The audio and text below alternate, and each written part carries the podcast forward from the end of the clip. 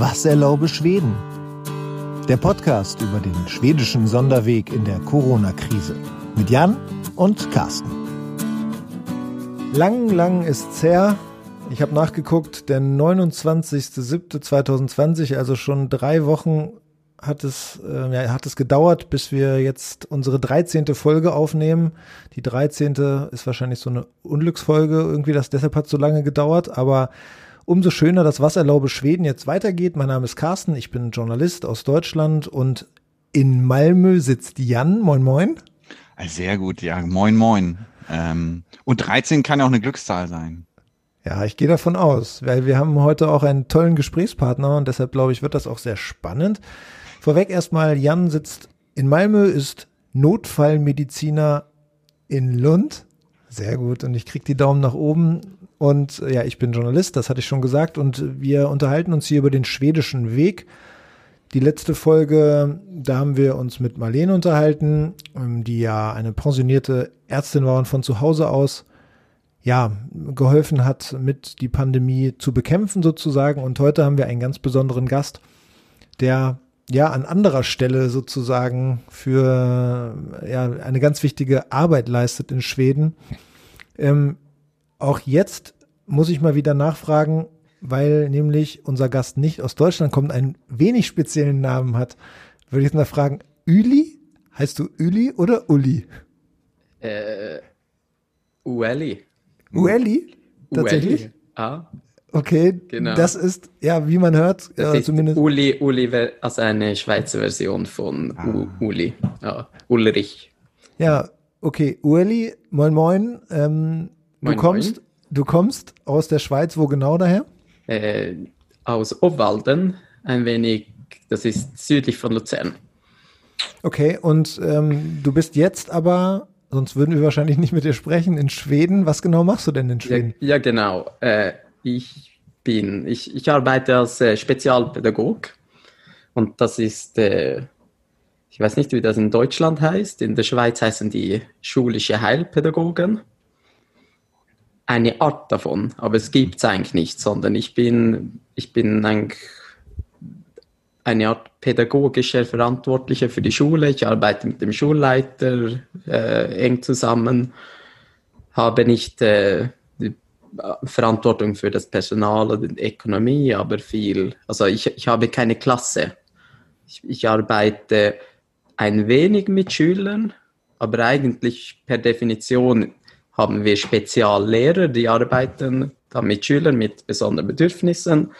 Und ich bin eigentlich mehr der äh, Koordinator dieser Einsätze ähm, und, und auch Schulentwicklung und so. Also eigentlich die, die Idee ist in, in Schweden, dass die Schulen sich so entwickeln sollen, dass es eigentlich äh, keine Schüler mit speziellen Bedürfnissen mehr gibt. Also statt die Schüler den, der Schule anzupassen, die Schule den Schülern anzupassen. Und das bedeutet dann, dass ich nicht einfach die Schüler nehme, die Schwierigkeiten haben und denen besonders helfe, sondern dass ich versuche, die Schule so zu verbessern, dass, dass die eigentlich mehr oder weniger normal in der Klasse auch äh, äh, die Ziele erreichen können.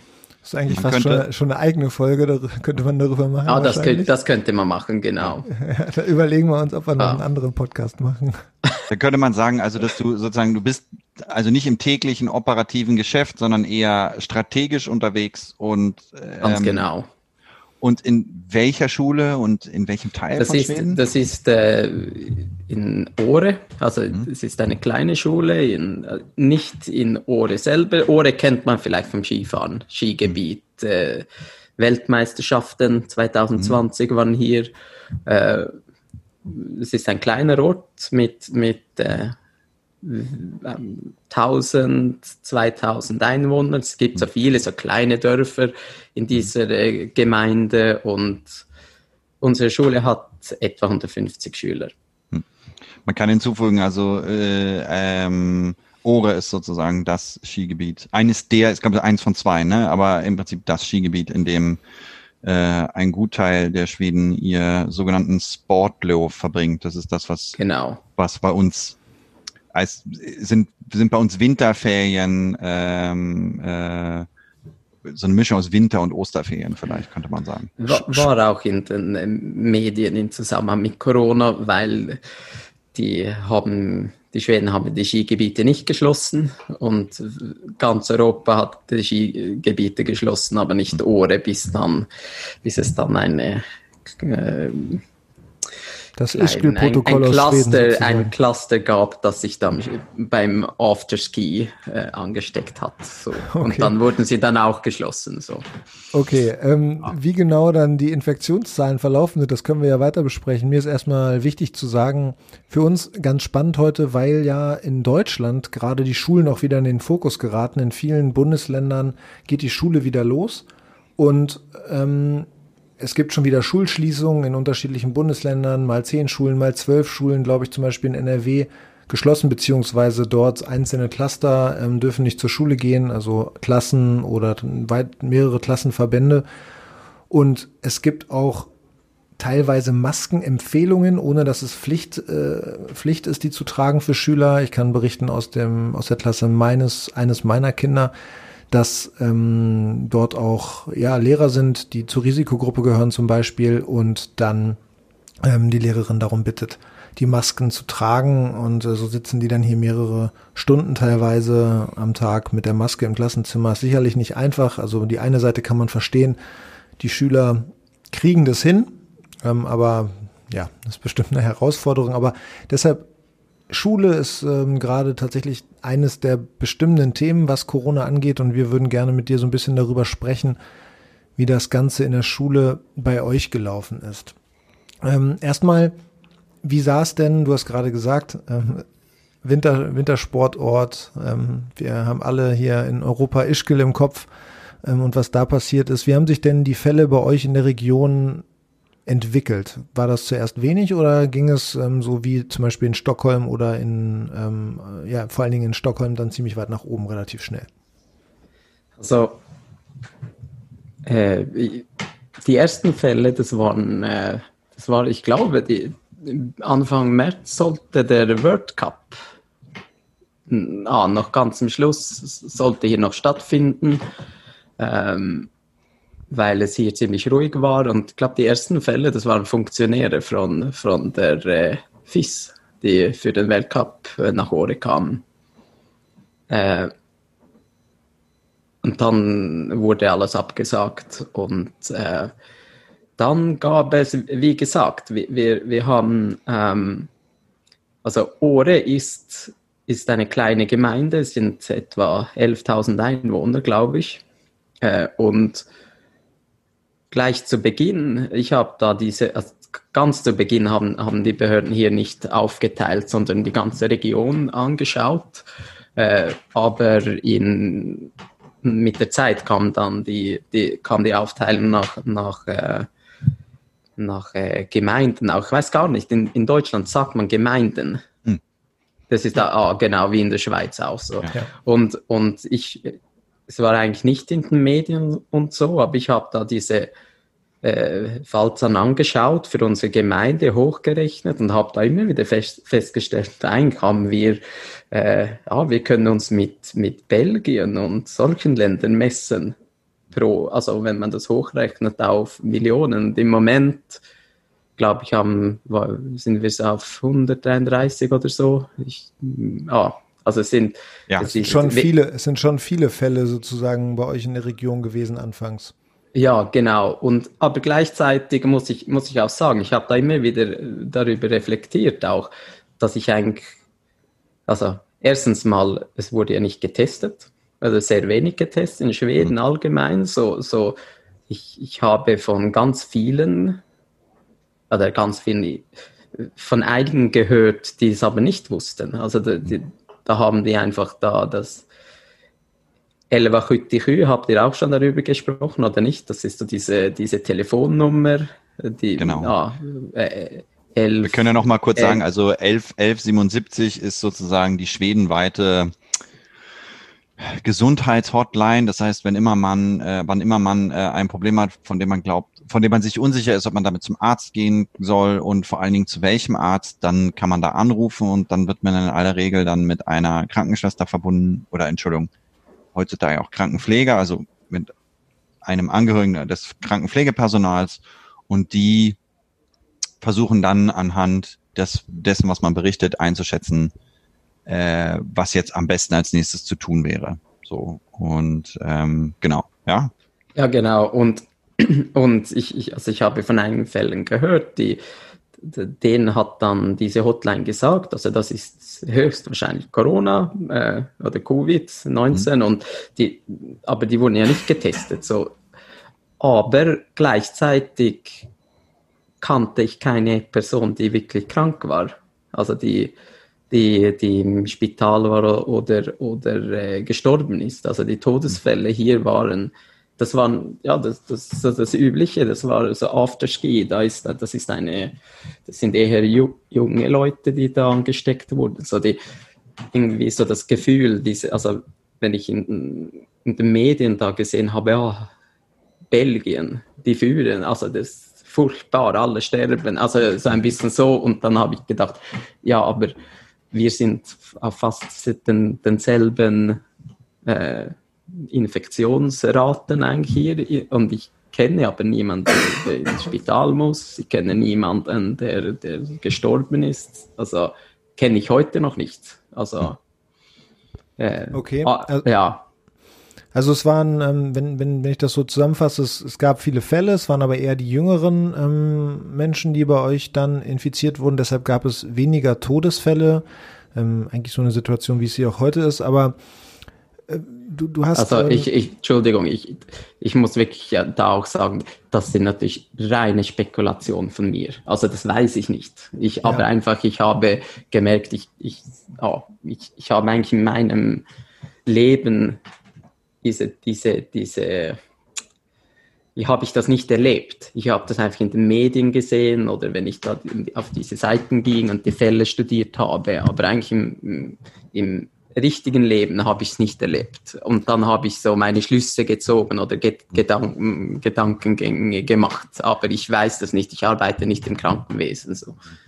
Aber du hast sagen, ja, dann wurdest du zum Corona-Nerd, wie wir im Vorgespräch äh, festgestellt haben, ja. und hast dich intensiv mit der Situation beschäftigt. Und wir sind über einen ähm, Hörer auf dich gekommen, der schon länger unseren Podcast hört und mit dem wir schon häufiger Kontakt hatten. Und der hat uns gesagt, hier, ich habe da sozusagen einen Menschen, der in der, im Schulwesen arbeitet und ich kann ihn ja mal fragen. Und äh, wir haben dann Kontakt mit dir aufgenommen und du hast uns daraufhin einen ähm, ich habe dich gebeten, mal so ein bisschen zusammenzufassen, wie die Situation bei euch, bei euch ist. Dann hast du uns ein sechs Seiten, ein sechs Seiten äh, PDF-Dokument geschickt, was tatsächlich eng bedruckt ist. Man sieht also, du hast dich intensiv mit der Situation beschäftigt. Und ähm, was ähm, mich interessiert ist, im März ging es ja los in Deutschland, äh, dass, dass sag ich mal, die Situation ähm, ernster wurde ähm, oder ernster genommen wurde und bei euch in Schweden eigentlich auch. Äh, zumindest hast du dich, hast du uns geschrieben, dass du dich irgendwann darauf vorbereitet hast, die Schule könnte geschlossen werden. Kannst du mal beschreiben, wie das bei euch im März losging?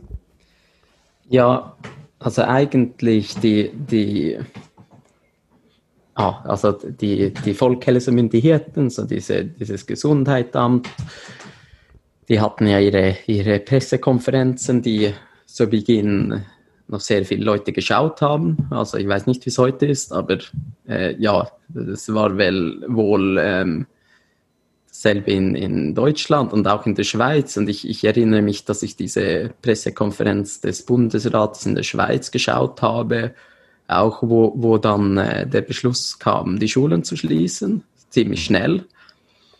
Und an, bei den Pressekonferenzen in, in Schweden war es noch ziemlich entspannt. So. Das war überhaupt solche Töne, oh, das war noch nicht im öffentlichen Bewusstsein, dass das eine Möglichkeit ist. Das war undenkbar eigentlich. Und dann las ich dann auch, weiß nicht, also Land, ein Land nach dem anderen und dass das vielleicht Italien und Spanien die, die Schulen schlossen, das, das war irgendwie noch verständlich, aber dann plötzlich kam, weiß nicht, Irland und Frankreich und, und da habe ich den, meinen Schulleiter, habe ich dem spät abends, habe ich dem telefoniert, weil plötzlich wurde mir bewusst, dass das ist nicht mehr undenkbar. Und dann habe ich ihm, ihm telefoniert und gesagt, ja, also, ja, ich weiß nicht, ob es, es, es war wahrscheinlich am am Donnerstag oder, oder Mittwoch oder so. Und, und wir, mir wurde plötzlich klar, dass das sehr schnell gehen kann, weil wenn der Schweiz war das am nächsten Tag so. Also auch in Deutschland kann man kann man ja sagen, äh, äh, haben sich ja die die Geschehnisse überschlagen. Und wenn ich das richtig verstanden habe, ich weiß nicht inwiefern das äh, stichhaltig ist, aber äh, ich meine mich meine mich erinnern meine mich zu erinnern, einen Artikel gelesen zu haben, in dem der Beschluss der Schulschließung auch ähm, relativ kurzfristig gefasst wurde. Und das ging darauf zurück, dass Christian Drosten äh, der Referenzvirologe aus Deutschland und seines Zeichens da auch Berater der Bundesregierung beziehungsweise den der Bundesregierung und den Landesregierungen auf ein Paper gestoßen ist oder auf ein Paper aufmerksam gemacht wurde, wonach Schulschließungen äh, zur Zeit der spanischen Grippe eines mit zusammen mit ähm, Verhinderung von großen Menschenansammlungen eines eine der Maßnahmen war, die dazu geführt hat, dass man die äh, Verbreitung der Influenza damals hat ausbremsen können. Aber es, da geht bei mir jetzt der Journalismusalarm an, hm. ähm, weil ich glaube, dass er es im Podcast, sag ich mal, auch immer gesagt hat, dass das jetzt nicht seine Entscheidung war.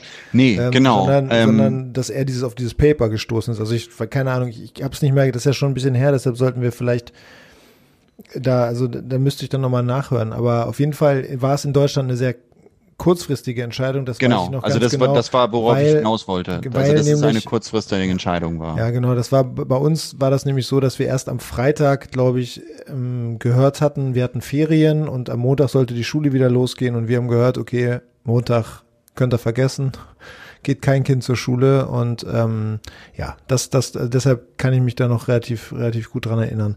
Und du hast auf jeden Fall deinen Chef darauf vorbereitet. Ja, und, Achtung, und, Achtung. Genau, und, und zuerst hat er mich nur, mich nur ausgelacht. Also das, das war wirklich undenkbar. Und also ich erinnere mich nicht mehr genau an die Tage, aber ich glaube, es war ein Mittwochabend und am Donnerstag hatten wir eine, eine eine gemeinsame Sitzung mit allen Lehrern, wo wir irgendwie so weiß nicht, was, was, ah, so eine Entwicklungsarbeit, die irgendwie so, es war schon fast, fast ein bisschen bizarr in dieser Situation. Und jetzt reden wir darüber, wie wir Kindern mit anderen Muttersprachen im Unterricht helfen können, dass sie einfacher Schwedisch lernen oder so. Und, und in dieser Situation, ah, jedenfalls haben wir dann beschlossen, und er, er, er am nächsten Morgen, han, er hatte dann auch ähm, ein bisschen Zeitung gelesen und so und eingesehen, das ist nicht unmöglich. Und dann haben wir eigentlich diese Sitzung, wir haben alle gesammelt und stattdessen haben wir gesagt, ihr müsst, äh, ihr müsst euch auf Distanzunterricht vorbereiten. Äh, vielleicht haben wir keine Schule am Montag. Hm. Und, und das, ah, wir, wir, wir sind ja nicht, wir haben nicht äh, eine Planung liegen für Distanzunterricht. Ich nehme an, das hat man wahrscheinlich in Deutschland auch gemerkt. Das, das, das in Deutschland kostet noch nicht, Zeit. Plan, noch nicht mal ein Plan für Digitalisierung. Also deshalb, ja, äh, genau.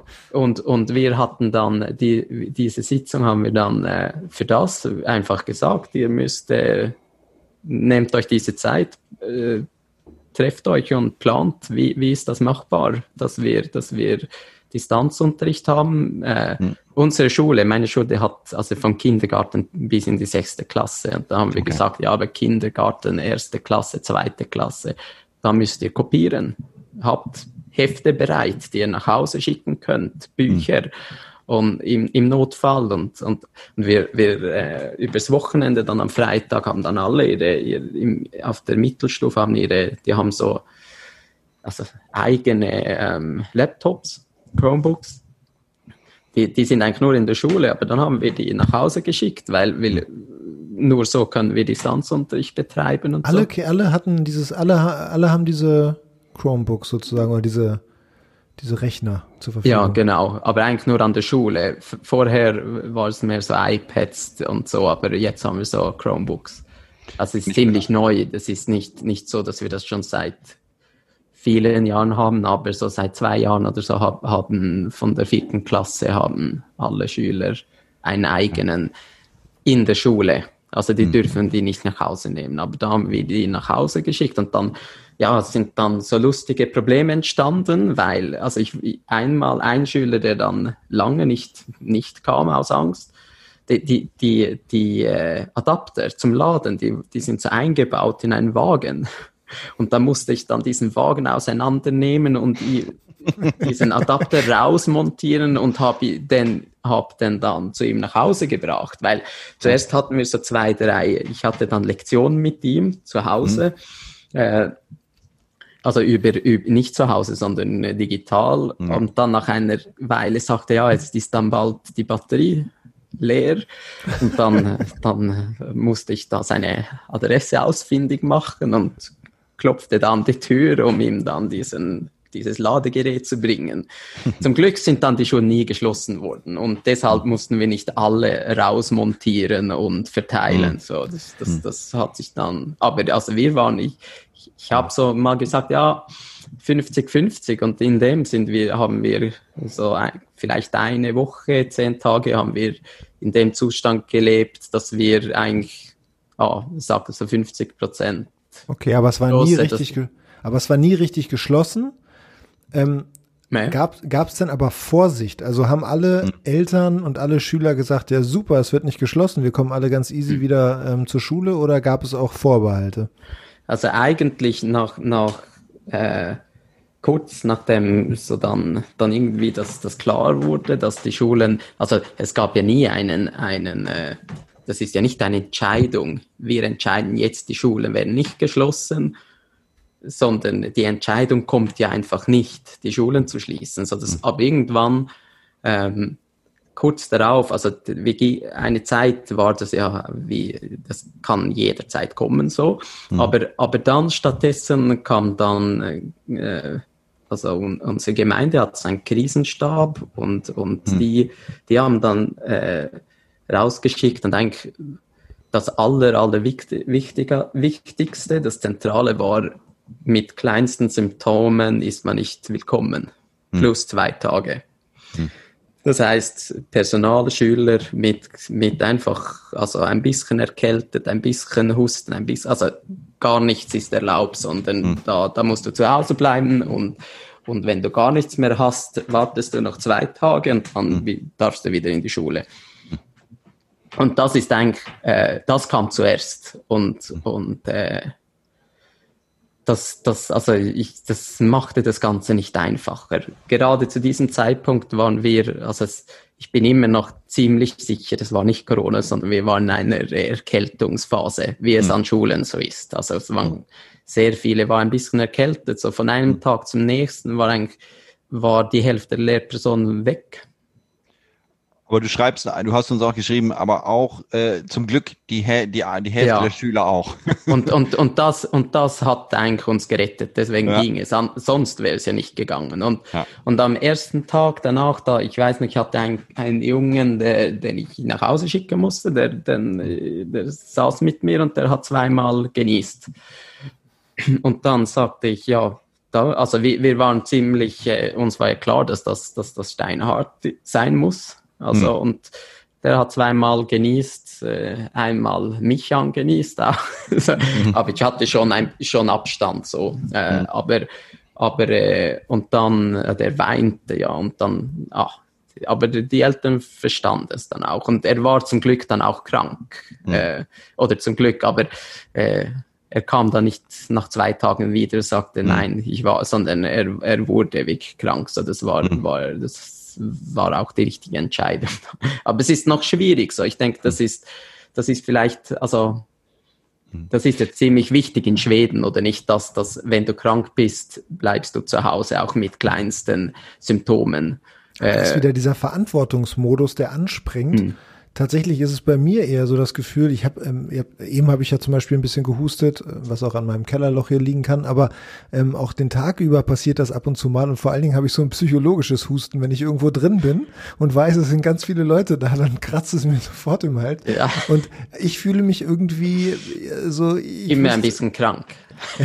ja, das ist das eine, aber auf der anderen Seite wüsste ich eben nicht, ob ich deshalb zu Hause bleiben würde, weil weil ich mich sozusagen eher noch in dem Druck fühle, okay, ich muss zur Arbeit, ich muss was machen, ich kann nicht so zu Hause bleiben und ich habe das Gefühl, mit allen Schweden, die wir gesprochen haben oder mit allen Menschen, die in Schweden leben, es ist einfach sofort klar, wenn ich Symptome habe, bleibe ich zu Hause und das ist in Ordnung. Das war also auch so bei, bei euch sozusagen, ja? Ja, genau. Aber, aber es ist eben das, das Problem daran ist, das ist eben das, also deswegen habe ich ein bisschen gelacht, weil, also wann ist man 100% gesund? Also das mhm. ist, das ist, es tönt sehr einfach. Äh, sprachlich ist das ja einfach ja, nein, so gesund ja. oder krank. Aber wenn man das dann mit sich, äh, in sich hineinfühlt und so, also das ist, das ist gar nicht so einfach zu wissen, wann hat man eigentlich Symptome.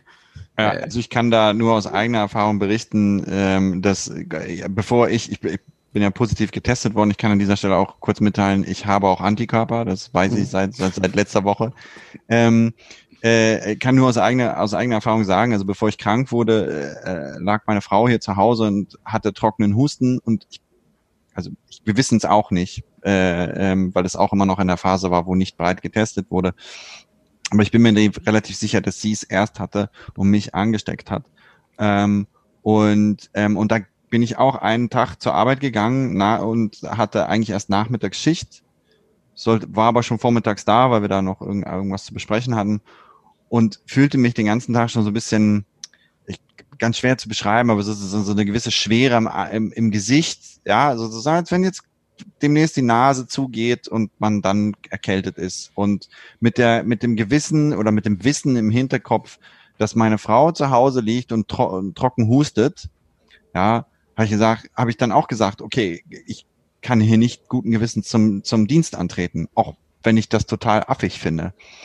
Und ich bin dann zu dem Zeitpunkt auch getestet worden. Da war ich noch negativ. Lustigerweise dann aber vier Tage später, ich hatte zwischendurch frei, ähm, da fing es dann richtig an, im Hals weh zu tun. Und da bin ich dann auch positiv getestet worden. Und ähm, und ich kann das sehr, also ich kann die, sozusagen dieses Gefühl, Gefühl nachvollziehen. Sind bei dir eigentlich die, die Geschmacksnerven und so, also ist das alles wieder komplett in Ordnung? Ja, ja, das ist alles, okay. alles wieder da. Ähm, was mich aber interessieren würde, also wie ist denn die Stimmung bei euch im, im Lehrerkollegium? Ähm, ich meine, du bist ja ungefähr so alt wie wir, wir sind, wir bewegen uns nicht in der Risikozone.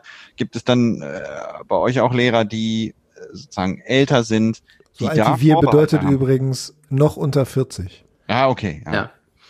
Noch Aber also eigentlich, also als diese Weisung kam, hm. zuerst, wie gesagt, sehr, sehr viele waren zu Hause, weil, weil eben auch, ah, man fühlt vielleicht ein bisschen und man sucht nach Symptomen hm. und, und äh, sehr viele zu Hause. Und die, die Lehrpersonen, die glaubten oder vermuteten, dass sie in der Risikozone sind, die bleiben, blieben zu Hause. Hm. Eigentlich, die, die kamen nicht mehr. Und das, und rein so Arbeitstechnik oder Arbeits, ähm, äh, rechtlich entstand da ein bisschen, also zuerst sagt der Schulleiter, ja, also wenn du zu Hause bist mit leichten Symptomen, hm. dass du eigentlich arbeiten könntest, dann bekommst du weiterhin deinen Lohn. Hm. Äh, weil das, war, das sind ja solche Fragen, die da entstehen. Ja, ja also ich kann ja eigentlich arbeiten, ich, aber ich darf nicht so. Hm. Und, und dann hat die, die schwedische Regierung hat das Ganze erleichtert, äh, dadurch, dass, dass man eigentlich, sie, vorher gab es so die Regelung, dass man den ersten oder die ersten zwei Tage, wenn man krank wird, kriegt man keinen Ersatz, also keinen Ersatz für den Lohnausfall und nachher, also so, ein bisschen äh, ja, das handelt wohl darum, dass man bekämpft, dass Leute einfach zu Hause bleiben, wenn sie mal mhm. nicht mögen oder so. Äh, mhm. So, wenn du nur einen Tag zu Hause bist, dann kriegst du keinen Lohn und kein, keine Kranken. Mhm. Er, er, wie heißt das auf Deutsch? so. Krankengeld.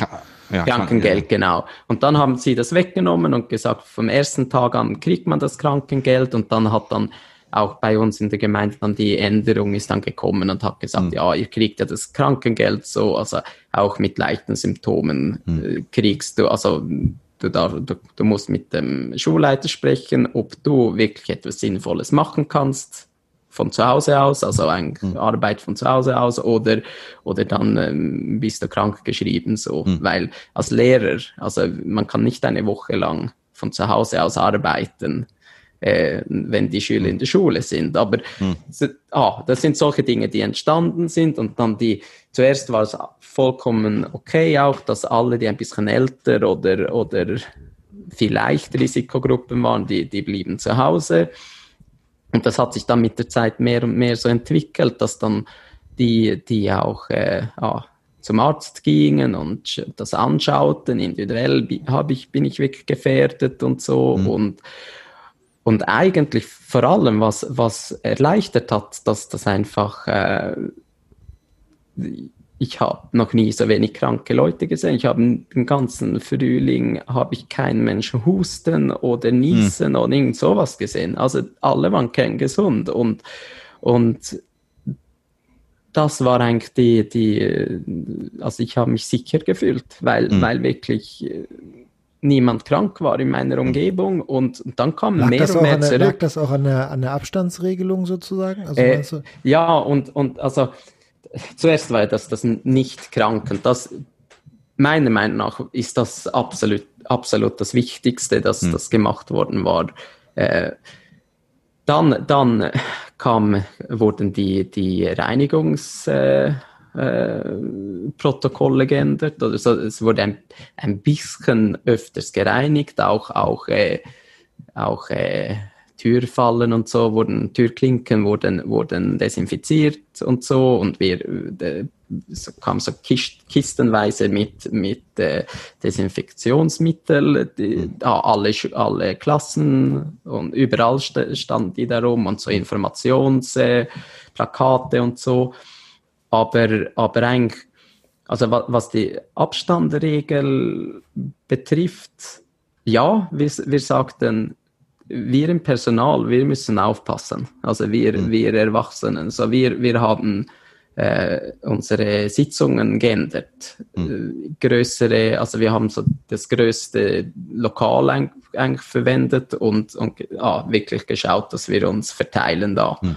Und, und gewisse, gewisse Sitzungen haben wir, also wir haben so ein, eine Art Sitzung, ein äh, Lean, Lean äh, Philosophie, so mit einer Tafel und so, die wir sehen müssen. Und, und da hat der, der das geführt hat, hat dann einfach äh, äh, mit dem Laptop das gefilmt. Der hat es da von dort aus geleitet und die anderen waren dann auch wieder im großen Saal und, und haben einfach auf den Bildschirm geschaut. Die, also dann haben wir auch gesagt, so im Personalraum, also im Pausenraum und so, dass da äh, dass wir uns da verteilen, nicht zu viele da gleichzeitig aber, aber was die Schülerinnen und Schüler betrifft, äh, haben wir gar nie die Idee gehabt, dass das möglich ist. Also du kannst, du kannst einen Abstand an einer Schule nicht einhalten zwischen mhm. Kindern und, und verlangen, dass die nicht miteinander spielen und so. Dann es meinem, hat auch nicht ah, funktioniert, ja? Also, also wir haben gar nicht probiert, so, so macht Schule keinen Sinn. Also wenn das, was du sagst mit, mit, mit Mundschutz,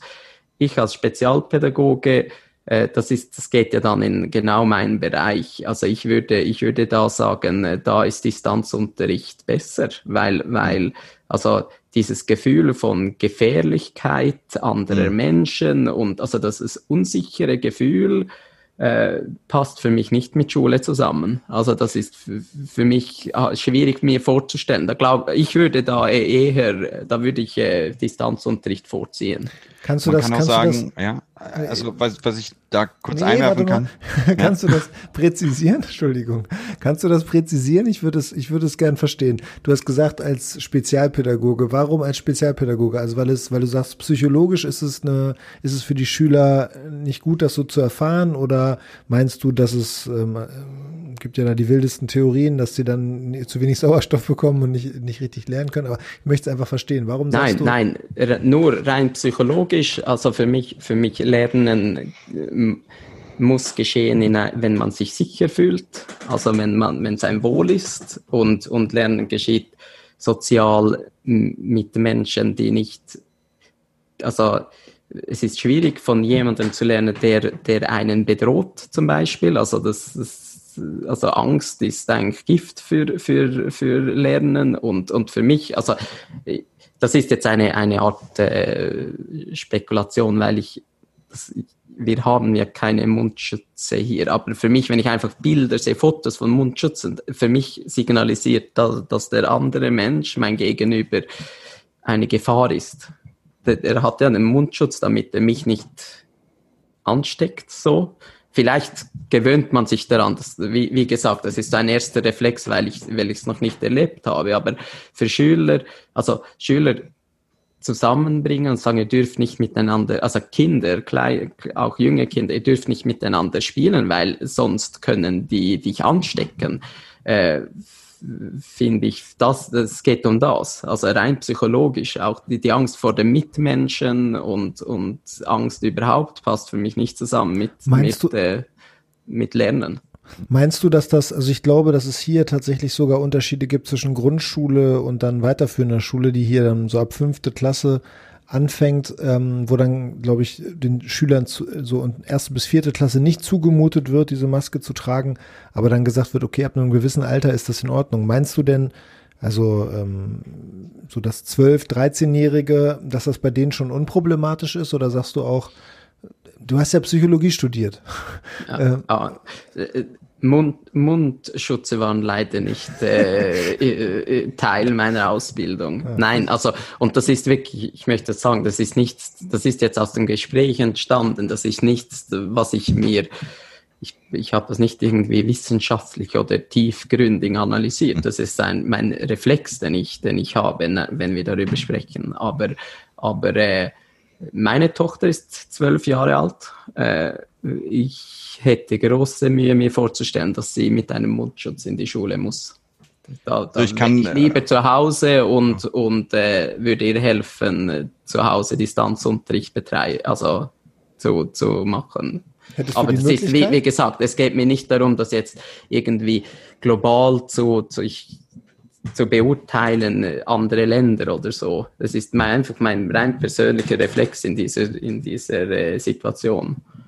Also was diese Woche tauchte er in den schwedischen Medien auf, dass ähm, sich 26 äh, Forscher äh, bei einer der großen Tageszeitungen ähm, negativ oder negativ zu dem äh, zu der Strategie der Volkshelfsmyndigkeiten geäußert haben und vor allen Dingen ihre ihre Unruhe darüber geäußert haben, dass äh, wie das jetzt mit den Schulen laufen soll, dass ähm, und da kam auch wieder das Thema Mundschutz und dem hat heute, vielleicht hast du es auch gelesen, ein äh, Kinderarztkollege aus Örebro ähm, eine Entgegnung geschrieben, wo er alle, wo er also alle diese Studien, die dort, die dort in diesem, in Schweden nennt man das Debattenartikel, angeführt worden von diesen 26 Forschern, ähm, nochmal einzeln durchgegangen ist und gesagt hat, also und mit, mit genau dem, was du gesagt hast. Schule ist ein Milieu, in dem viel kommuniziert werden muss.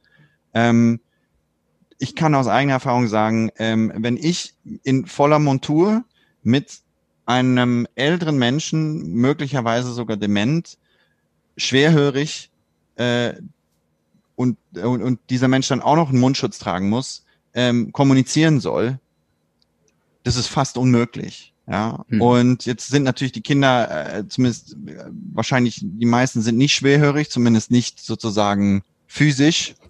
ja, so. ähm, ähm, Kann äh, nicht sein. so.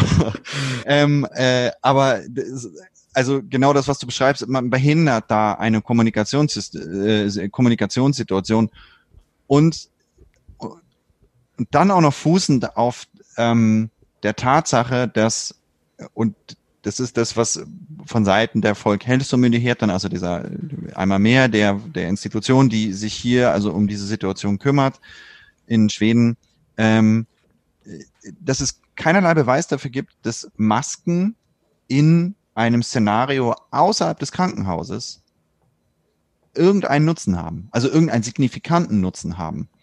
Ähm, weil man, mir fällt es ja auch schwer, selbst wenn ich eine Maske, ich, ich sollte wissen, wie ich eine Maske benutzen darf und auch ich, wenn ich die Maske eine, eine, eine Viertel, eine Dreiviertelstunde lang aufhabe, habe sie schon ein paar Mal zurechtgerückt und habe damit eigentlich schon muss, muss damit eigentlich schon die Maske wegwerfen, äh, sozusagen mir die Hände desinfizieren. Und wenn ich das schon als jemand, der sich damit täglich beschäftigt, auch, mir auch immer wieder solche Fehler, Fehler unterlaufen. Ähm, wie soll das, wie soll das sozusagen mit zwölfjährigen, also selbst wenn die schon zwölf Jahre alt sind, ähm, äh, ich habe auch einen zwölfjährigen Sohn.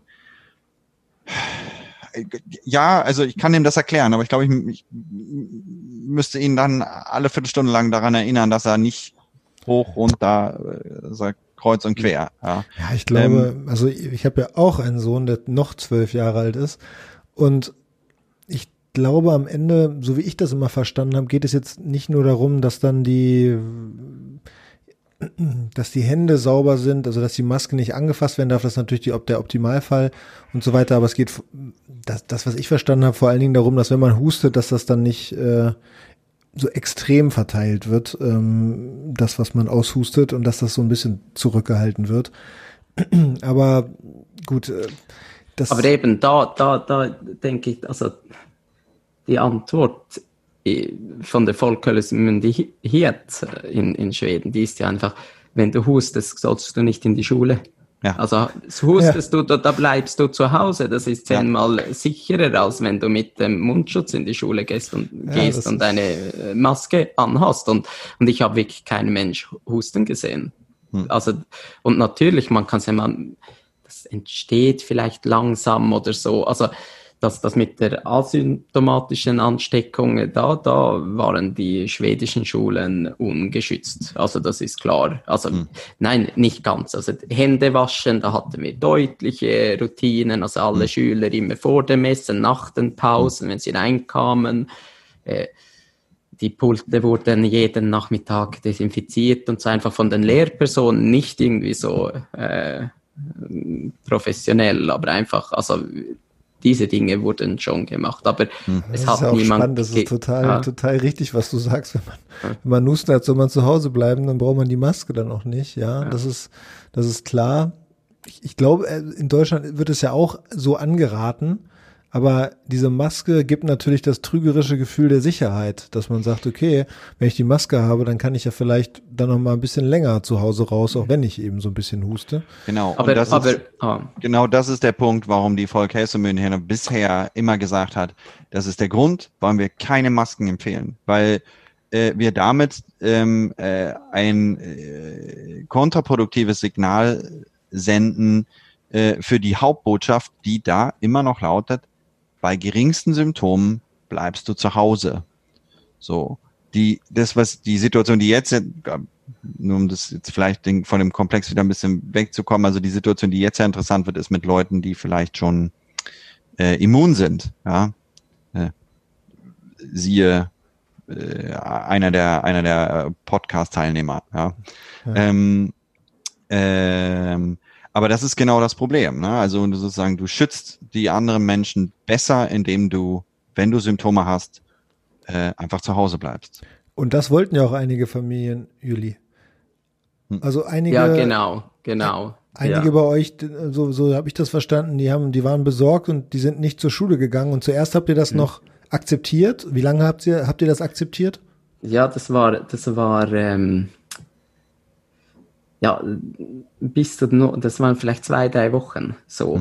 Und, und dann, und eigentlich sagt das Gesetz hier, wenn, wenn, wenn ein, also, und das Gesetz wurde ja eigentlich nicht geändert wegen der mhm. Pandemie, sondern das Gesetz ist eigentlich, äh, wenn, wenn ein Schüler über eine gewisse Zeit nicht der Schulpflicht nachkommt, dann, dann muss das Sozialamt äh, äh, aktiviert werden. Und dann müssen die das natürlich untersuchen. Aber in dieser Situation hatten wir so, schauten, ah, wir, wir sind eigentlich ein bisschen Gesetzesbruch begangen, weil wir das akzeptiert haben. Ist auch schwierig, weil das war gerade zu Beginn, als wir mhm. auch selber. Also ich konnte nicht sagen, es ist sicher in die Schule zu kommen. Und ich weiß ja auch nicht, weil, ah, äh, das vor allem, nicht, das ah. hat aber nicht irgendwie Konsequenzen für euch gehabt, dass ihr da äh, irgendwie nicht, nicht. Nee, nee, Nein. nee. Okay. Und, und dann, und dann aber mit der Zeit haben wir einfach gesagt, ja, wir können, wir müssen dem Gesetz trotzdem folgen. Und dann haben wir, wir haben die dann äh, in den Osterferien, genau, das war so, das, das Ganze war so zwei, drei Wochen vor den Osterferien und das waren diese wirkliche taffen Wochen mit viel mhm. Personal weg und, und organisatorisch sehr schwierig. Ähm, wir waren auch ehrlich gesagt ein bisschen froh, dass, dass mhm. so wenige Schüler wie möglich da kamen. Eigentlich so äh, dumm gesagt. Wir hatten äh, ja, Mühe, den, also den Normalbetrieb aufrechtzuerhalten. Und dann, ja, dann haben wir aber diese Eltern eingeladen einfach und äh, wir sind wohl zum Schluss gekommen mit dem Wissensstand stand damals auch, wir, wir können nicht sagen, also ich will nicht der sein, der sagt, ihr müsst in die Schule kommen. Hm. Äh, und aber wir haben doch so durchlauten lassen, dass die meisten wieder kommen und es sind wirklich alle gesund und einfach gefragt, was hm. viel, es waren viele Familien mit Migrantenhintergrund auch so.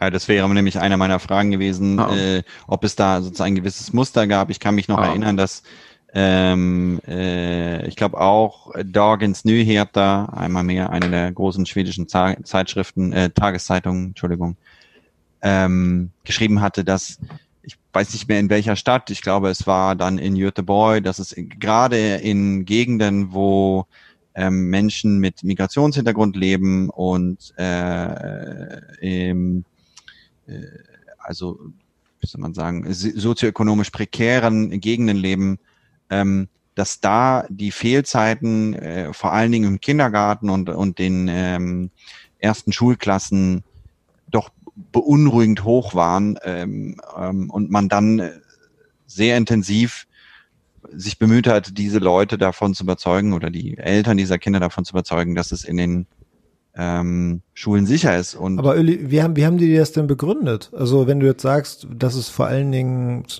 Familien mit einem, ja, mit so einem Hintergrund waren, also hast, kannst du verstehen, warum? Also warum es da deiner Meinung nach diese Häufung gab? Ähm, also ich denke, es gibt sicher verschiedene Gründe. Ein Grund ist, ist dass die Schweden einfach äh, wahrscheinlich größtes Vertrauen in, in Behörden haben. Und die Schweden, die Schweden, die, die, die sind Herdentiere, also die, die sind sehr, ziemlich konform. Also mhm. wenn, wenn, äh, wenn da, ja, das, was alle machen, das machen dann alle auch so ein bisschen. Mhm. Wird es okay, in die Schule zu gehen, dann geht man in die Schule so ein bisschen. Mhm. Das ist sicher ein Teil.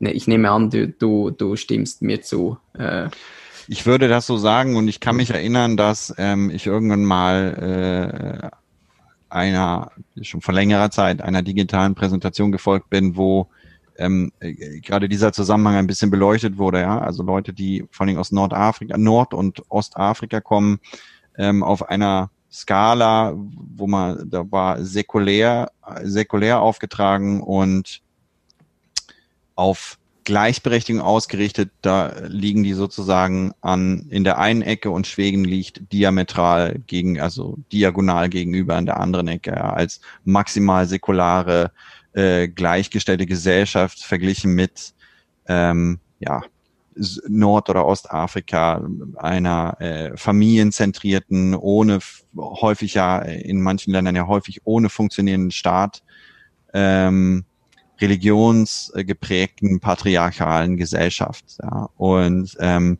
und das könnte ich mir vorstellen, dass das vielleicht einer der Gründe war. Ähm, äh, vor, aber muss man, man muss ja mich, vorsichtig ja. sein, ja. Man ja, muss genau. sehr vorsichtig sein. Ja. Aber, also, aber also ich denke, ein, ein, ein Punkt, der, der kam, der berührte mich ziemlich mhm. auch und die, die haben das so gesagt. Äh, es waren vor allem solche äh, Migrantenfamilien, die noch nicht so lange äh, mhm. in, in Schweden waren. Die haben gesagt, also die haben diesen langen äh, Fluchthintergrund mhm. hinter mhm. sich, sind endlich sicher und da war die Mutter gesagt, ja, aber wir sind nicht, haben nicht alles auf uns genommen, sind hierher mhm. geflüchtet, um dann äh, eine Pandemie unser Kind nehmen zu lassen. Ja.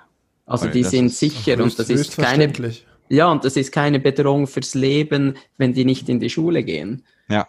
Das äh, ist, sie, die überleben das, also als Familie, aber, aber, aber also das, das größte Risiko ist dann in die Schule zu gehen und irgendwie, ja. äh, das, das war ein Punkt auch, so, der, denn ich glaube, der, der hat eine wichtige Rolle gespielt auch. Hm.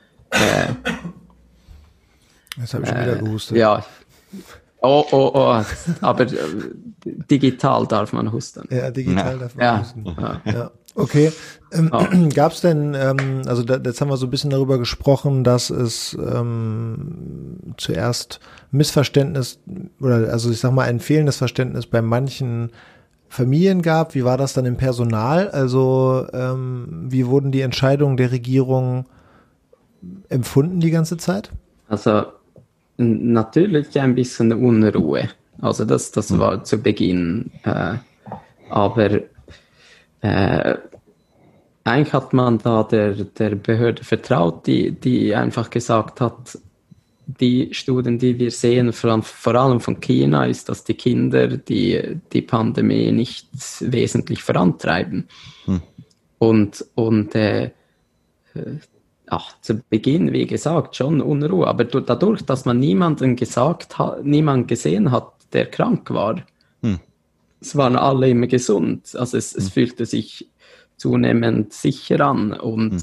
und dann, also ich, das ist so, die Pädagogen, die sind da für Kinder und wir wissen auch, also ich denke, es haben auch alle gewusst, dass das, welche Folgen das hat, wenn Kinder einfach so lange zu Hause bleiben mhm. und Familien, die also äh, ja, Arbeit verloren haben, gestresst sind und plötzlich werden die da in eine kleine Wohnung eingesperrt und, und äh, ich mhm. denke, wir, wir, vermuten auch, dass, dass an gewissen Orten äh, also die, die Kinder essen in der Schule in Schweden die, die hm. kriegen Mahlzeit in der Schule, mhm. zumindest ein Mittagessen und auch so der Verdacht, dass das vielleicht eines der oder das einzige richtige hm, Mahl ist, das die da kriegen mhm. am Tag und, und äh, ja, also die Gegend, in der die Schule liegt, hat einen ziemlich tiefen, einen sehr tiefen äh, sozioökonomischen Hintergrund und mhm. äh, ja, also das war auch so. Ich glaube, viele haben auch gefühlt, wir machen einen Einsatz für die Kinder, so einen, Kle einen kleinen heldenhaften Einsatz. Mhm. Und es hat eigentlich nie jemand in Frage gestellt. Ich habe einfach ein heute, Ort der Sicherheit, ja. hast du uns hier in, in deinem in deiner ähm, Ausarbeitung sozusagen geschrieben, also dass die Schule so einen gewissen Ort der Sicherheit für die Kinder mhm. geboten hat und dass dann mhm. die Lehrer gesagt haben, okay, wir können dazu beitragen, dass, dass sie weiterhin diesen sicheren Ort haben, ja? Ja, genau. Und, und, und das, was ich, das, das, an das habe ich äh, gedacht, als du von der Maske, von, also im Zusammen mit dem Maskenpflicht. Hm. Äh, ich habe mich ja da ziemlich kritisch geäußert, weil, weil eben, wie gesagt, ich kann es mir, ich kann es nicht richtig äh, äh, nachvollziehen, weil ich, weil ich selber noch nicht, also das sind, das sind Spekulationen, weil ich noch nie mit einer Maske so rumgelaufen bin. Ich habe schon Masken getragen, als ich das Haus abgekratzt habe, alte Farbe, so äh, hm. handwerklich so. Aber äh, für mich, für mich ist so, ich stelle mir vor, dass die Maske ein Symbol der Bedrohung ist. Solange, solange die Menschen mit der Maske rumgehen, ist hm. diese Bedrohung irgendwie allgegenwärtig auch so. Hm. Äh, und, und diese Bedrohung oder diese, also ich könnte mir vorstellen, absolut, dass man das macht in der Schule auch so, wenn man weiß, wie lange. Aber für mich ist das, wie lange sollen dann die Kinder in Deutschland mit der Maske rumgehen, bis ein Impfstoff kommt? Oder, also, das den Kindern zu erklären und mit das psychologisch sinnvoll zu, zu bearbeiten, also man muss ja eigentlich, finde ich, da, da, da möchte ich ein Schlussdatum haben. Hm. Also eine, ein solcher Einschnitt in die Integrität und so, ich möchte ein Schlussdatum haben, damit ich das hm. den Kindern äh, erklären und verkaufen kann. Und für mich ist es im Moment sehr unklar, was ist das hm. Schlussdatum? Und, und äh, ja, das, das finde ich, also diese, wir haben, also zum, um zurück zur Frage zu kommen, wir haben eher, wir haben, zu Beginn haben die Kinder an der Schule, haben, wir haben gelacht, man hat gesagt, sie tanzen Corona, sie essen Corona, sie, sie witzen Corona, also äh, eine Zeit war alles Corona und sie, mhm. sie spielten, dass sie einander ansteckten und so, also das war eine Art der, der, der Bearbeitung. Mhm.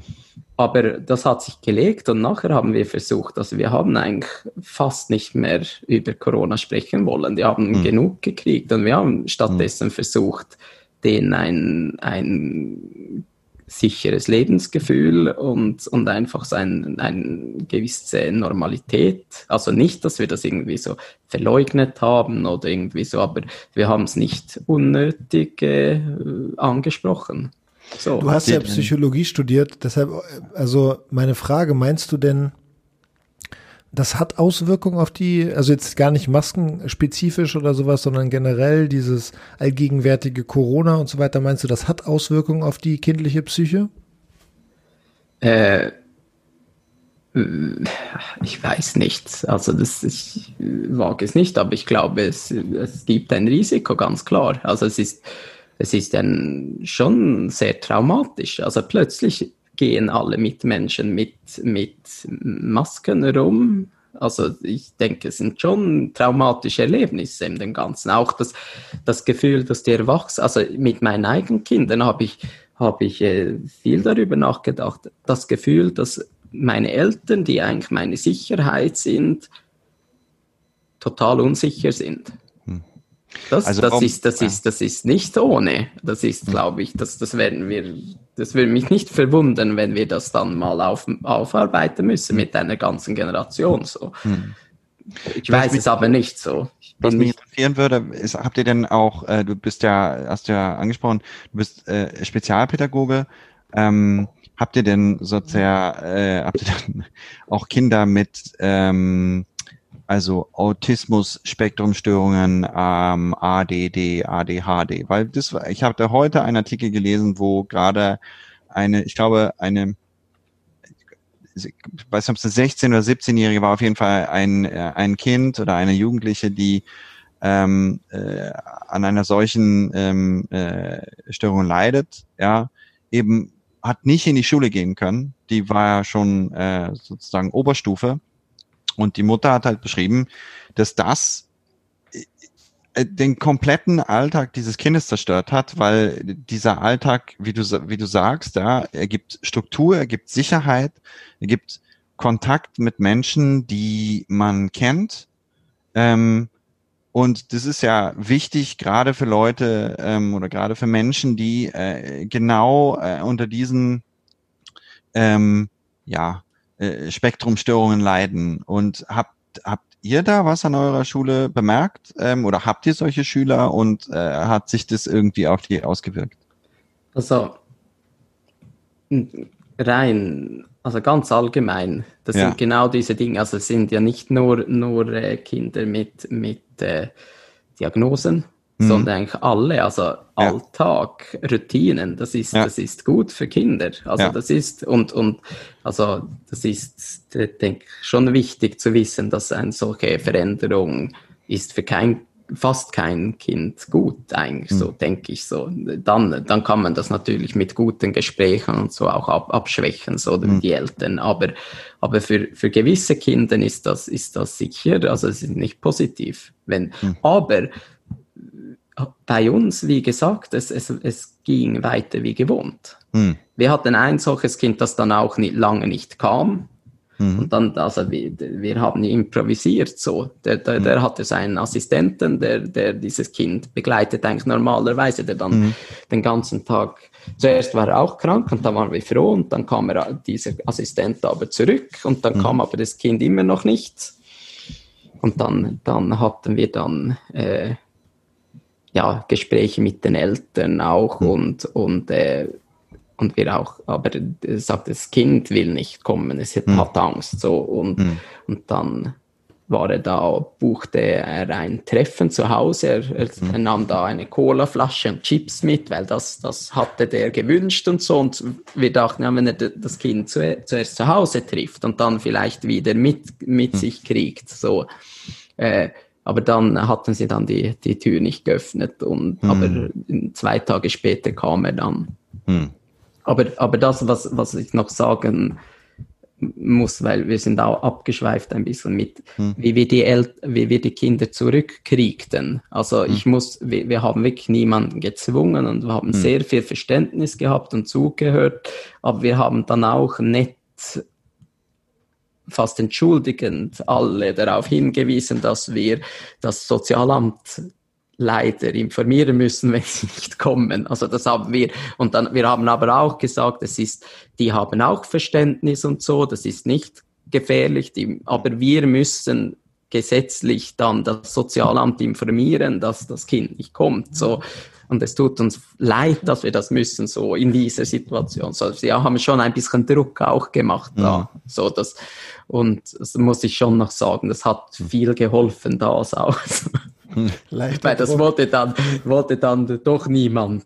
Aber ja. wir haben es nicht bedrohlich so vermittelt. Aber es hm. ist natürlich schon, dass ah, wie die Schule informiert das Sozialamt, weil das Kind nicht der Schulpflicht folgt. So, das ist schon natürlich, also. Da muss man wahrscheinlich noch dazu sagen, also das, und in Schweden ist es ja so, dass ihr wahrscheinlich, wie wir auch äh, äh, im Gesundheitssektor es ist nicht nur, wie du sagst, es ist nicht einfach so, wir, ihr könnt das machen, sondern ihr habt dann eine Pflicht. Ne? Also oh, es gibt genau. eine, es gibt eine Anzeigepflicht gegenüber den, äh, äh, dem Sozialamt oder dem, dem Jugendamt, äh, wenn äh, schon äh, im Prinzip auch schon beim geringsten Verdacht. Ja, also wenn, ja, genau. wenn, äh, wenn also man äh, beim geringsten Verdacht der Kindsgefährdung oder dann in diesem Fall dann halt, wenn die Kinder halt offensichtlich nicht in der Schule auftauchen.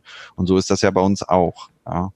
Ähm, das heißt, wenn ich als Arzt den, den auch nur den geringsten Verdacht habe, dann äh, ähm, muss ich das dem sozialen Dienst mitteilen. Ähm, und seltenst ist es dann auch so, wie du sagst, dass da also die, die, die irgendwie schwerste Maßnahmen aufgefahren werden, sondern dann geht es erstmal darum, tatsächlich zu gucken, kann wirklich kann man dieser Familie helfen? Ja? Äh, was ist es, wo fehlt es denen?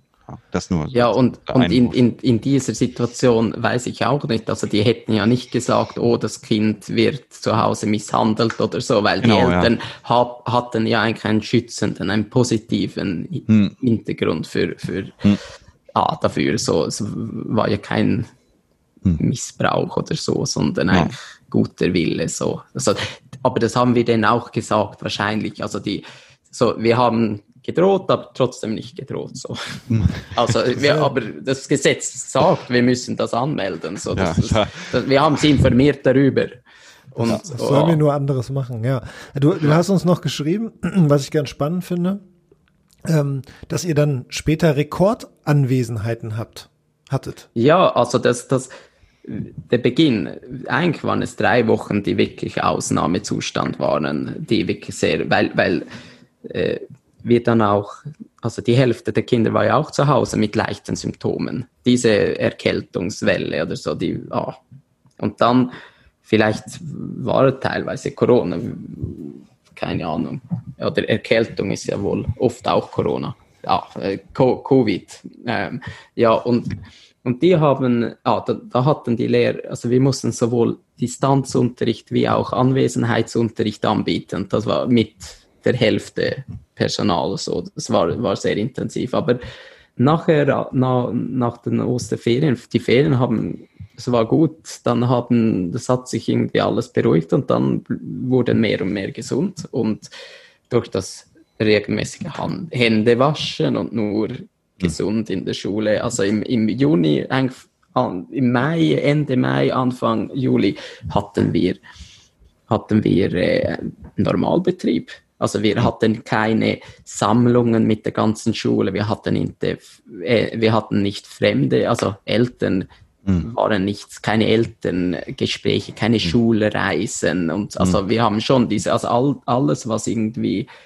äh, außerhalb des Unterrichts, also mhm. geschieht, geschieht mit, mit äh, gemischten Gruppen oder Ansammlungen mhm. von, von äh, Menschen, das hatten wir nicht gemacht. Aber sonst, denke der normale alltägliche Unterricht, der ist, der ist eigentlich äh, normal gelaufen und, und wir hatten am Ende des Schuljahres hatten wir äh, rekordhohe Anwesenheitszahlen, sowohl mhm. bei, bei Schülern wie auch beim Personal. Also wir haben ja gemerkt, dass diese Maßnahmen mit Hände waschen und, und vielleicht ah, das ist, dieses halb krank arbeiten gehen vielleicht mhm. gar nicht so produktiv ist, wie man meint. Also wir glauben mhm. immer, wir sind so produktiv, wenn wir, mhm. wenn wir halb krank arbeiten gehen. Äh, und, und irgendwie, das hat, ja, die Leute waren noch nie so gesund. Also ich, hm. das war mein Eindruck bei uns.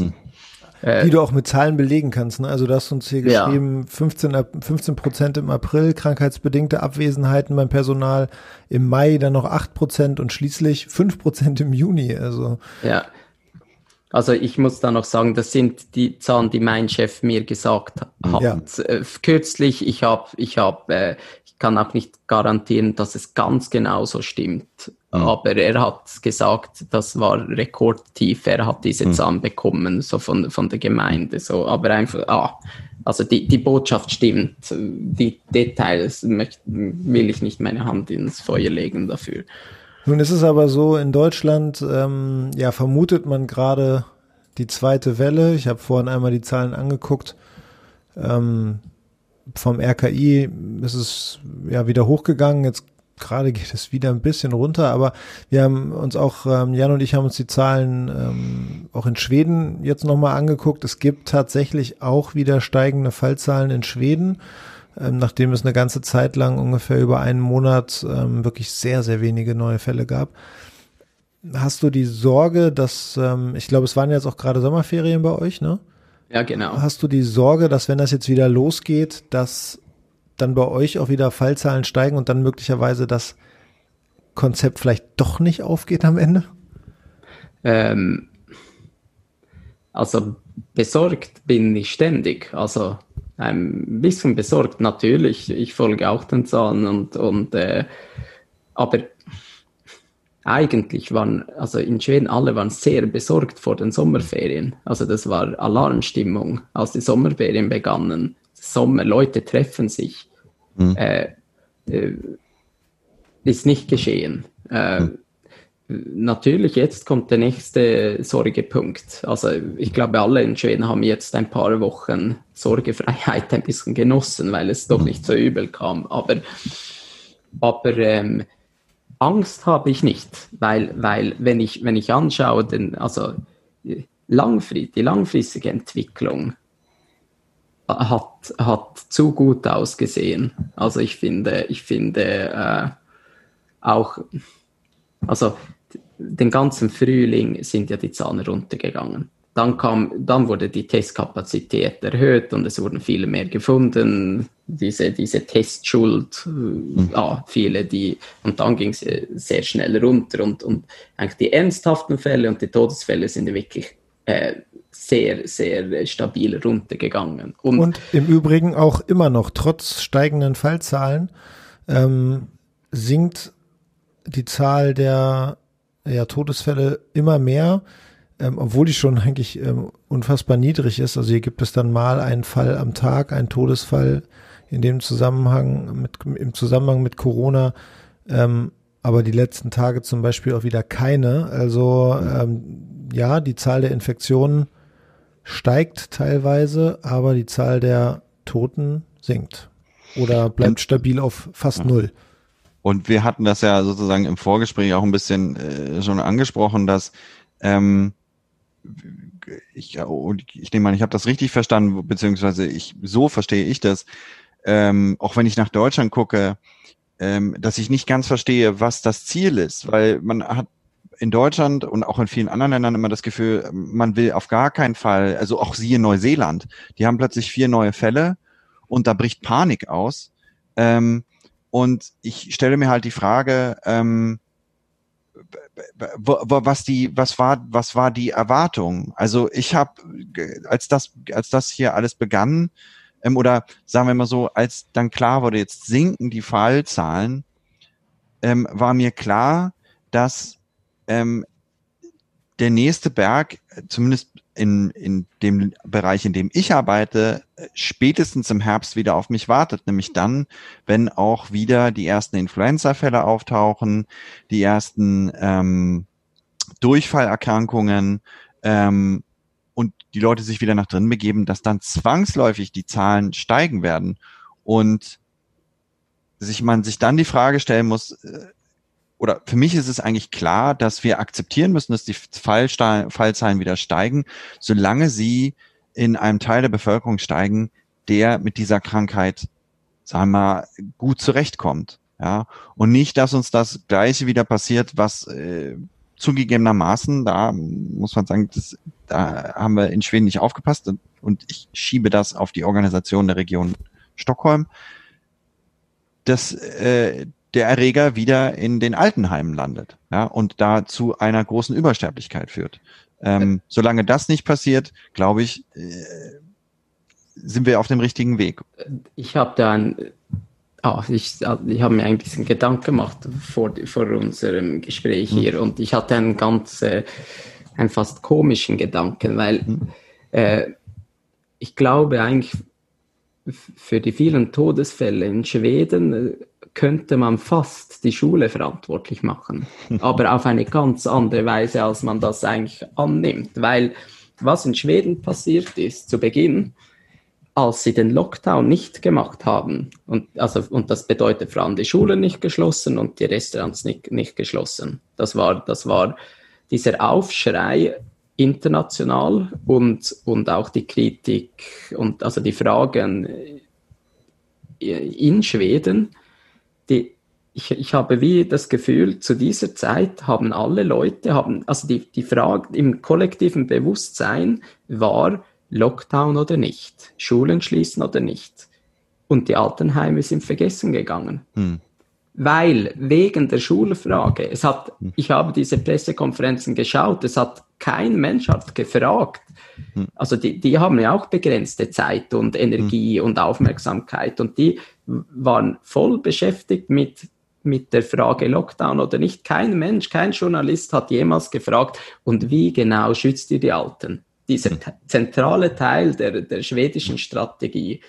Das Krankenwesen war sehr stark im, im, im Fokus, alle Ressourcen gingen dorthin und gleichzeitig, und das war, ist auch richtig, zuerst muss das sein, aber dann der Schritt zu den Altenheimen, hm. der wurde wegen der Schulfrage hinausgezögert. Das glaube ich, weil, weil kein Mensch hat gefragt, wie genau schützt ihr die Alten? Was, was genau macht ihr? Sondern, ja, aber sollt ihr dann nicht die Restaurants schließen und die Schulen? Das ist so gefährlich. Warum nicht die Schulen? Und alles ging auf das hinaus. Mhm. Und, und die Altenheime, das war ein, eine Floskel, die man sagte, die Alten mhm. müssen geschützt werden.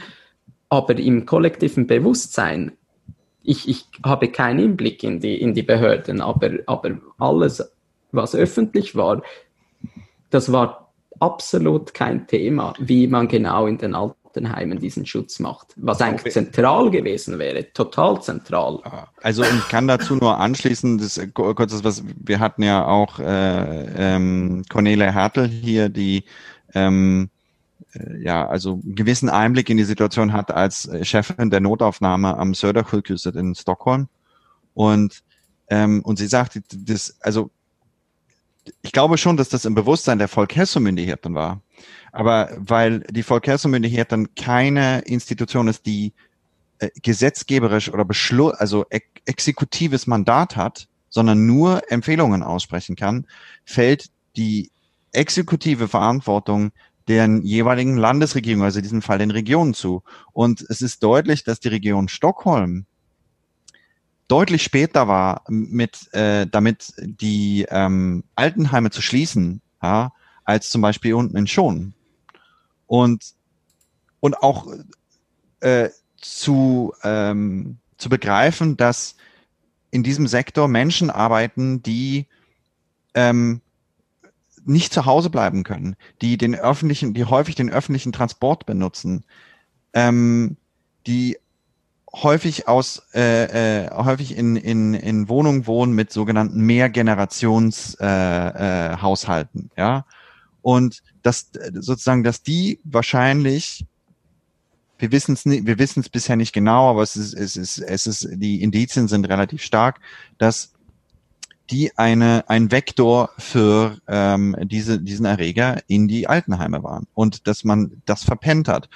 Und das, was ich halt mich regelmäßig stört an der, an der allgemeinen Diskussionslage, ist, ähm, dass man da immer auf die Volkshelsemyndigheten zeigt und auf die Regierung, aber niemand zeigt eigentlich richtig auf die Landesregierungen ähm, und fragt sozusagen, äh, also das, das Problem war ja in Stockholm. Das Problem war nicht hier unten in Schonen. So, und, und das hat, und das hat nicht nur diesen einen Grund, ja, da muss man ganz deutlich sein. Also, wir, wir haben in Schonen schlicht und ergreifend Glück gehabt. Das ist meine Auffassung. Ähm, aber es ist, war ein, Beit, ein, ein beitragender Faktor. Und das geht so ein bisschen in der Diskussion verloren. Möglicherweise auch mit dem, mit dem, was du gerade gesagt hast, dass sozusagen die, der Fokus der Öffentlichkeit, die danach handeln muss, äh, auf Schulen, Restaurants lag und, ähm, äh, und anderen Dingen. Ja, ja und, und ich denke, ganz, also das hat ja auch mit, mit den Schulen gleichenfalls zu tun, weil international, man redet immer von dieser Strategie, die mhm. schwedische Strategie. Und die Schulen waren im ganzen Land offen. Mhm. Genau gleich offen. Und nur, wenn, wenn, ah, und, und eigentlich, der, der, der, der Schwachpunkt oder der, Be der Beweis oder der hm. vermeintliche Beweis, dass die schwedische Strategie nicht funktioniert hat, das sind ja ganz klar die Todesfälle, also die, hm. die hohe Zahl der Todesfälle. Aber die kommen von sehr wenigen Gegenden. Also die, würden wir Stockholm wegnehmen, würde es schon sehr schnell sehr gut aussehen. Mhm. Eben Schonen zum Beispiel hat genau die gleiche Strategie und auch die Schulen waren offen. Also mhm. diese ja, das wird, das, das, die Strategie war in ganz Schweden gleich und, und sie hat in ganz vielen Teilen eigentlich ziemlich gut funktioniert oder, oder sogar gut funktioniert. Und die Schulen waren überall offen und das finde ich schon sehr wichtig, dass man das mhm. auch, ähm, ja, dass man nicht einfach so allgemein sagen kann. Also schon die Vermutung, überall sind die Schulen offen gewesen. Also da war die Strategie ähnlich und die Verläufe waren extrem unterschiedlich. Deshalb kann man zumindest hinterfragen, ob die Schule eine große Rolle gespielt hat ähm, genau. bei dem Ganzen, so um mhm. es einmal so zusammenzufassen. Ja. ja, genau. Ja, wir hatten ja auch mal Studien präsentiert aus Finnland und aus Norwegen, Jan, ne? Ähm, wo der Vergleich Finnland-Schweden. Finnland-Schweden, ja. der Vergleich, mhm. wo auch, wo auch müssen wir jetzt nicht mehr komplett ähm, aufdröseln, einfach nur der Schluss, der da gezogen wurde. Es hatte faktisch keine Auswirkungen, ähm, hm. ob die Schulen geschlossen waren oder ob sie geöffnet waren. Ja, ich bin tatsächlich, ähm, ich frage mich gerade, wie wir jetzt auf die Zielgerade biegen und ein schönes Schlusswort hinbekommen. Ah. Ähm, die aktuelle Lage, kannst du, kannst du da, dazu noch was sagen? Wie sieht's jetzt, wie sieht's jetzt gerade bei euch aus? Ja, also wir, wir waren alle ein bisschen äh, überrascht, dass das Corona immer noch gibt. So. Mhm.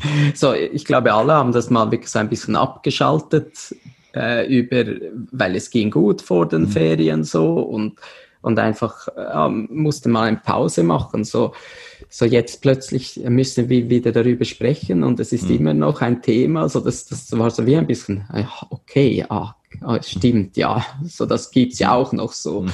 Äh, was, was, was nicht bedeutet, dass die Leute in den Ferien nicht, nicht ähm, daran gedacht haben und die mhm. ah, missversteht das nicht, aber einfach so in Bezug auf die Schule und so haben wir das ein bisschen äh, vergessen. Und jetzt, interessanterweise ist jetzt ähm, die, obwohl sie eigentlich den ganzen Frühling lang sehr gut runtergegangen ist. Trotz die Schulen war offen und es ging alles immer besser. Äh, da wurde, ah, jetzt werden die Gymnasien geöffnet. Die waren ja mhm. geschlossen, das muss ich mhm. sagen. Es waren nur die Grundschulen bis zur neunten Klasse waren offen und, mhm. und äh, Gymnasien äh, und Universitäten hatten Fern Fernunterricht. Äh, und jetzt kommt plötzlich die, die äh, Panik zurück, ein bisschen oder die, die, Angst wieder ein bisschen in, in der Gesellschaft. So jetzt, was, was wird da passieren? Gleichzeitig eben dieser Herbst, der kommt und hm. wir wissen nicht, was passiert. Hm. Aber äh, ein bisschen, äh, also das, was ein bisschen für uns ein bisschen störend ist, es hat wirklich sehr gut funktioniert vorher und jetzt aber wird, werden die Schulen über einen Kamm gezogen. Also es wird fast schon ein bisschen, es, wird, es werden strengere Maßnahmen gemacht. Mhm. Eigentlich wegen den, also wegen der Gymnasien spricht man plötzlich von, dass auch Schüler Abstand halten sollen irgendwie. Mhm. Und das, aber man sagt nicht nur in den Gymnasien, sondern, sondern überall. Und, aber das, das war einfach so eine Pressekonferenz und dann habe ich nicht mehr davon gehört. Ich glaube, das, das, das war, ja, ich habe nichts gemerkt. Ja, ich habe so ein bisschen ein Ausrutsch. Und ich denke, an den Gymnasien kann man das ja auch machen, dass die Abstand halten. Ich finde, die Schweden sind, sind allgemein sehr, sehr gut darin, den Abstand einzuhalten. Also ich, ich, hm. das ist mein Erlebnis hier bei uns. Und, hm. und das ist in Deutschland ganz anders. Hier wird ja, ich, ich, die Maske sorgt dafür, dass ja. keiner auf Abstände achtet. Ja. Das ist meine also Erfahrung. Zwei, zwei Meter, aber das haben sie auch nie genau gesagt. Sie haben wohl gesagt, so eine Armlänge, wenn beides eine Armlänge, so eineinhalb Meter, äh, finde ich, dass das äh, in meinem Erleben, und ich bin auch gereist in, im, im Sommer, ein bisschen mhm. Zeltplatz und so, also nicht, nicht extrem weit rumgekommen, aber doch ich würde sagen, 99 Prozent der Leute halten Abstand. Hm. Das könnten wir doch mitnehmen als Schlusswort. Wenn das in Deutschland passieren würde, dann wäre es auch gut. Ähm, ich äh, fand es alles total interessant, was du uns erzählt hast und total spannend und mal auch ähm, ja spannend zu sehen, wie das alles in Schweden ja nach einer ersten Aufregung, so wie ich das jetzt wahrgenommen habe, relativ schnell alles so zum Regelbetrieb wieder zurückgefunden hat und ähm, wie er fast schon entspannt dann am Ende damit umgegangen wurde. Und wenn ich jetzt für mich so ein Resümee ziehen würde, ich bin ja vielleicht betroffener als bei anderen Themen, einfach auch weil, weil ich ja auch drei Kinder habe. Ähm, ich würde mir wünschen, dass in, zumindest in dem Punkt so ein bisschen Entspannung in Deutschland auch da ist, ohne dass ich jetzt genau sagen kann, dass, also diese wissenschaftliche Betrachtung, die möchte ich da gar nicht, gar nicht machen, sondern ich merke einfach nur, es belastet. Es belastet mhm. psychisch diese, diese Situation, ähm, auch für die Kinder. Wie ist das für die mit der Maske? Wie, ähm, wie würde man das selbst finden? Mir reicht es schon, wenn ich in der Kantine äh, zum Kaffee holen äh, die Maske aufziehen muss ähm, wenn ich mir dann vorstelle, die ganze Zeit im Unterricht damit zu sitzen. Aber es gibt auch keine Pflicht in Deutschland, aber nur teilweise die Empfehlung. Aber ja, diese, diese Entspannung, das hört sich gut an und irgendwie sehne ich mir diese Entspannung herbei für mich, dass das bald mal wieder in Deutschland kommt. Ähm, ich würde mich jetzt mal stellvertretend für Jan ähm, bei dir bedanken und, und ähm, ja, der Corona-Nerd mit sechsseitiger Ausarbeitung, die, die er uns vorher geschickt hat, hat auf jeden Fall einiges ja. zu erzählen gehabt und ich fand das alles total spannend. Vielen, vielen Dank. Ähm, ich, ich, was ja. ich vielleicht noch sagen möchte, ähm, äh, ist, äh, Ueli, äh, wie du das zusammengefasst hast, da, was du uns geschrieben hast, so, so gut zusammengefasst habe ich das bisher, also was die Strategie in Schweden angeht, so gut zusammengefasst habe ich das bisher noch nicht gelesen. Ich finde, es bringt es ziemlich gut auf den Punkt.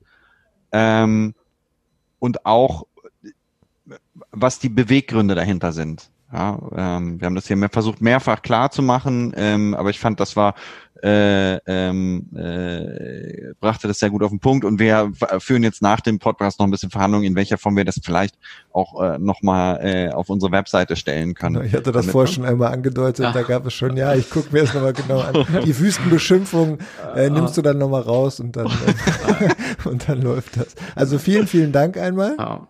Also ich, ich darf ich auch noch was sagen. Unbedingt. Also ich, ich damit da nicht ein falsches Bild entsteht, wir sind vielleicht ein bisschen entspannter, aber ich hm. sehne mich auch nach einer hm. Entspannung. Also wir, wir sind auch angespannt die ganze hm. Zeit. Also ich denke, wenn, wenn der Herbst jetzt weiterhin gut verläuft, hm. glaube ich, dass wir vielleicht uns langsam zu entspannen beginnen können. Aber, aber wir sind auch angespannt die ganze mhm. Zeit. So, die, es ist nicht nur, nur Sonnenschein in Schweden. Mhm. Okay, ja.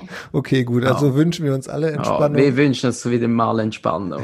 Ja. genau, okay. Unbeschwertheit. Ja. Ja, super. Dann, das, das ist doch das mhm. wirklich jetzt beste Schlusswort. Vielen, vielen Dank. Ähm, wir versuchen. Herzlichen Dank auch. Hat mir Spaß gemacht. Vielen Dank, Ueli. Und dann, dann macht's gut. Dann sage ich jetzt einmal, das war Was erlaube Schweden, die 13. Folge, wenn man jetzt mal den äh, Zwischenruf von letzter Woche nicht dazu zählt. Und wir sind auch schon wieder dabei, die kommende Woche zu planen. Wir freuen uns natürlich, wenn ihr ähm, unserer Telegram-Gruppe beitretet. Ihr findet den Link auf www.jansegal.de, was minus erlaube minus Schweden mit einem Slash dazwischen, den habe ich jetzt vergessen.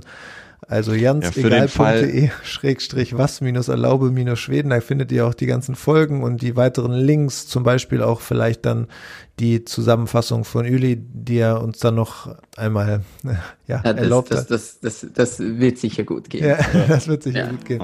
Wenn Attila Hildmann langweilig geworden ist, dann könnt ihr zu uns in die Telegram-Gruppe. Genau, dann sind wir vielleicht, vielleicht, vielleicht schaffen wir mal die 20 Leute. Das wäre doch mal was. Ansonsten euch eine schöne Woche und wir hören uns dann hoffentlich in der nächsten Woche. Tschüss.